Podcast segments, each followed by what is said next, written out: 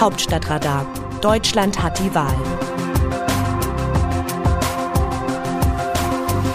Es ist Donnerstag, der 30. September. Ich habe schon lange nicht mehr so viele gut gelaunte Sozialdemokraten auf engem Raum gesehen wie in dieser Woche beim SPD-Fest der Parlamentarischen Linken.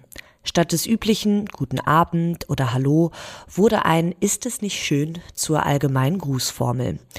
In früheren Jahren feierten die Seeheimer, also der konservative und eher wirtschaftsnahe Flügel der Partei, und die Parteilinken immer fein säuberlich getrennt.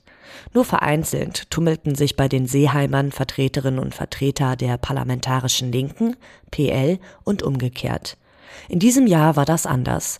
Gefühlt alle gingen zum Fest des jeweils anderen Flügel. Und als Fraktionschef Rolf Mützenich bei seiner Ansprache beim Fest der PL meinte, dass die SPD immer auch eine Partei des Friedens gewesen sei, waren die letzten Jahre der Selbstzerfleischung wie weggewischt. Ein wenig hatte man den Eindruck, hier feiert eine Partei, die gerade die absolute Mehrheit eingefahren hat. Zumal der zum Held gewordene Kanzlerkandidat Olaf Scholz schon die Parole ausgab, in vier Jahren wiedergewählt werden zu wollen. Während die SPD also bei Bier, Wein und Buffet im siebten Himmel schwelgte, trafen sich die Vertreter von Grünen und Liberalen zur ersten Vorsondierung. Das Quartett aus Annalena Baerbock, Robert Habeck, Christian Lindner und FDP-Generalsekretär Volker Wissing wird aktuell im Regierungsviertel als Zitruskoalition gehandelt, Zitronengelb und Limettengrün. Ob Sie sich schon einmal ausgemalt haben, wie säuerlich Olaf Scholz schaut, wenn er in Ihre Zitrone beißen muss, wurde vorerst nicht bekannt. Man hat Vertraulichkeit vereinbart.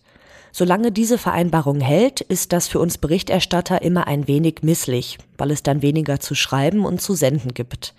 Es ist aber ein Zeichen dafür, dass alle Beteiligten an das gemeinsame Ziel glauben, in diesem Fall an eine Ampelkoalition. Vertreterinnen und Vertreter von FDP und Grünen, die sich seit dem Wahlabend getroffen haben, haben mir versichert, dass sie die Fehler von 2017 nicht wiederholen wollen. Es werde zum Beispiel keine Balkonbilder geben, hieß es. Sie erinnern sich, 2017 betraten die Verhandler einer Jamaika-Koalition regelmäßig den Balkon der Parlamentarischen Gesellschaft, wohl wissend, dass die Fotografen dort auf sie warteten. Mit bedeutungsschwangerem Blick lehnten sie sich kurz an die Brüstung und weckten die Erwartung, dass da wohl ein tolles Bündnis rauskommen muss.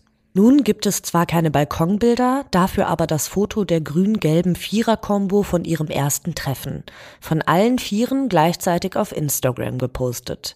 Der geneigte Betrachter muss glauben, dass die Harmonie zwischen den Vieren in etwa so groß ist wie aktuell in der SPD-Führung. Aber wahrscheinlich haben sie auch noch nicht über Klimaschutz, Schuldenbremse, Tempolimit und Abschaffung des Solidaritätszuschlags gesprochen. Die Realität wird sie in Schüben einholen. Gleiches gilt für die Sozialdemokraten. Ihre Fraktion besteht aus 104 neuen Abgeordneten sowie 102 Männern und Frauen, die schon mindestens eine Wahlperiode im Parlament sitzen. Für schwierige Abstimmungen in einer Regierungskoalition ist das eine Hypothek. Der gerade im Amt bestätigte Fraktionschef Rolf Mützenich wird Dompteurqualitäten an den Tag legen müssen, um diese Fraktion zusammenzuhalten zumal die Jusos schon offensiv darauf hingewiesen haben, dass eine Ampelkoalition ohne sie keine Mehrheit im Bundestag hat. Noch aber herrscht Stimmung wie an Silvester. Man geht mit vielen guten Vorsätzen in die Sondierungen. Das gilt gleichermaßen für SPD, Grüne und FDP.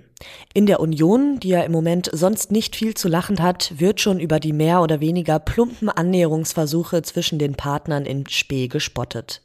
Aber vor allem die Sozialdemokraten steuern gerade sehr unbeirrt den Kurs der Schamoffensive gegenüber den Liberalen. Beraten werden sie dabei von einer Frau, die weiß, wie es geht. Die rheinland-pfälzische Ministerpräsidentin Malu Dreyer, die in ihrem Land bereits zum zweiten Mal eine Ampelkoalition führt, hat ihren Parteifreundinnen und Freunden in Berlin eingehämmert, nur noch nette Dinge über die FDP zu sagen. Man darf gespannt sein, wie lange die guten Vorsätze halten. Die schwankende Union würde sich nur zu gerne mit Koalitionsverhandlungen für ein Jamaika-Bündnis stabilisieren. Aus dem Wörterbuch Politsprech Deutsch. Die besten Chancen, Kanzler zu werden, hat derzeit Olaf Scholz. Markus Söder, CSU-Vorsitzender. Das ist wieder ein typischer Söder. Der CSU-Chef verband die Prognose zur künftigen Kanzlerschaft mit einem Glückwunsch an den SPD-Kanzlerkandidaten als Wahlsieger. Auf den ersten Blick alles korrekt. Scholz hat die besten Chancen und es gehört zu den demokratischen Geflogenheiten, dass die unterlegene Partei den Gewinnern gratuliert.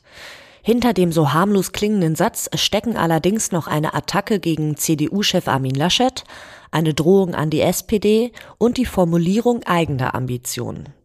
Der Reihe nach. Mit dem Glückwunsch an Scholz und der Feststellung, dass er voraussichtlich der nächste Kanzler wird, fährt Söder dem angeschlagenen Laschet in die Parade. Laschet vermied es bisher, Scholz als Wahlsieger anzuerkennen. Seine politische Lebensversicherung ist es, noch als Verhandler einer möglichen Jamaika-Koalition im Rennen zu bleiben. Mit dem Wörtchen der Zeit droht Söder wiederum der SPD, dass die Union für Koalitionsverhandlungen bereitsteht. Angesichts der Schwäche des CDU-Chefs sieht sich der bayerische Ministerpräsident im Fall der Fälle aber selbst als Macher eines Bündnisses mit Grünen und FDP und dann konsequenterweise auch als Kanzler. Klingt abenteuerlich. Die Option ist aber offen. Wie sehen die Demoskopen die Stimmung im Land? An dieser Stelle sei einmal festgehalten, die Demoskopen lagen alle recht nah am Wahlergebnis. Dass die SPD kurz vor der Union lag und die Grünen im Rennen ums Kanzleramt abgeschlagen sind, war so prognostiziert worden. Das Forsa-Institut hat die Bürgerinnen und Bürger gleich nach der Wahl nach ihren Koalitionspräferenzen gefragt. Demnach sprechen sich 50 Prozent für eine Ampelkoalition aus SPD, Grünen und FDP aus. 22 Prozent hätten am liebsten eine Jamaika-Koalition aus Union, Grünen und FDP. 13 Prozent bevorzugen eine erneute große Koalition aus SPD und Union. Aus dem RTL-NTV-Trendbarometer geht zudem hervor, dass sich eine Mehrheit von 56 Prozent der Bürgerinnen und Bürger Olaf Scholz als Kanzler wünscht. Nur 11 Prozent würden den schwer unter Druck geratenen CDU-Chef Armin Laschet bevorzugen. Das Autorenteam dieses Newsletters meldet sich am Samstag wieder. Dann berichtet meine Kollegin Christina Dunz. Text Eva Quadbeck, am Mikrofon Alice Mecke.